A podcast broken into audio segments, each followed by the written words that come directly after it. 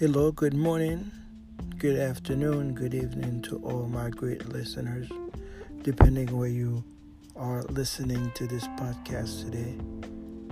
I say good morning, good afternoon to you. Now, you see, I was not going to do a podcast about the coronavirus yet, but by popular demand, um, I've decided to touch briefly about the pandemic, a very short segment about the pandemic. Now, have you ever wondered the impact that the coronavirus has had on many of us, uh, our lives? Those students that were eighth graders ready to graduate to go to high school missed their graduation. The one that were in 12th grade high school, ready to go to college, look forward to go to college after four years of high school, missed this graduation as well. Now, how about the students spent four years in college working hard, ready for the real world? Those also missed the graduation. That within itself is an impact on those students. Now, how about the parents that had two jobs because they had to work real hard to support their kids? Now they're not able to work because of many restrictions that has been set in place. The quarantine, the restrictions for travel also impact those parents. Something simple as a quick stroll at the park. The runners that love to wake up early in the morning to just run. Their lives are also being impacted by these changes with the coronavirus and the restriction that has been in place by the uh, by the government, by the administrations, the bar lovers, those that love to go to the gym, those that love to go to the club, or just go to the library to read some books all of those entity has been closed.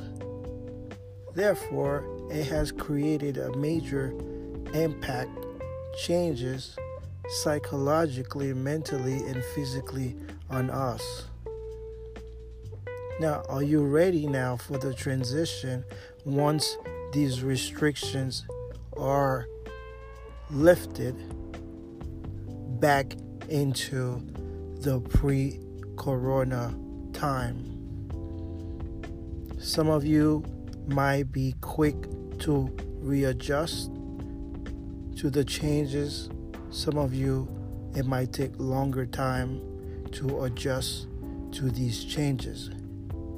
But nonetheless, it is a transition from currently how everyone has been on a lockdown everyone has been quarantined to once these restrictions are lifted to back into our normal life. Is there such a thing as normal lives? Will we ever experience the normal lives again?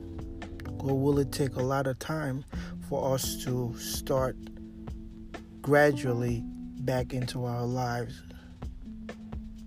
Either way, I feel that the transition from now into back to where we were must be a slow process. It's going to be a slow process. Some of us is going to have some mental change as we are changing back into the new lives because presently many of us are at home. Some of us are actually become uh, an immediate teacher to teach our kids um, homeschooling. Uh, some topics that we either forgot or some topic that we didn't remember. Now we had to be the main teacher during the school um, time because most of the schools are now closed. So there's been a lot of changes. There's been a lot of um, things happening during this pandemic. So as we change, as we change back into uh, our normal lives again slowly, I hope that we all readjust to things because clearly for four or five months we had dissociated our our mind to what we used to. So to get back into what we used to, our mind has to reassociate it uh, itself. So I hope that uh, we all handle that very well. And uh, this is it for today's topic. Again, I want to always thank you guys for watch for listening. Subscribe to my podcast. Peace.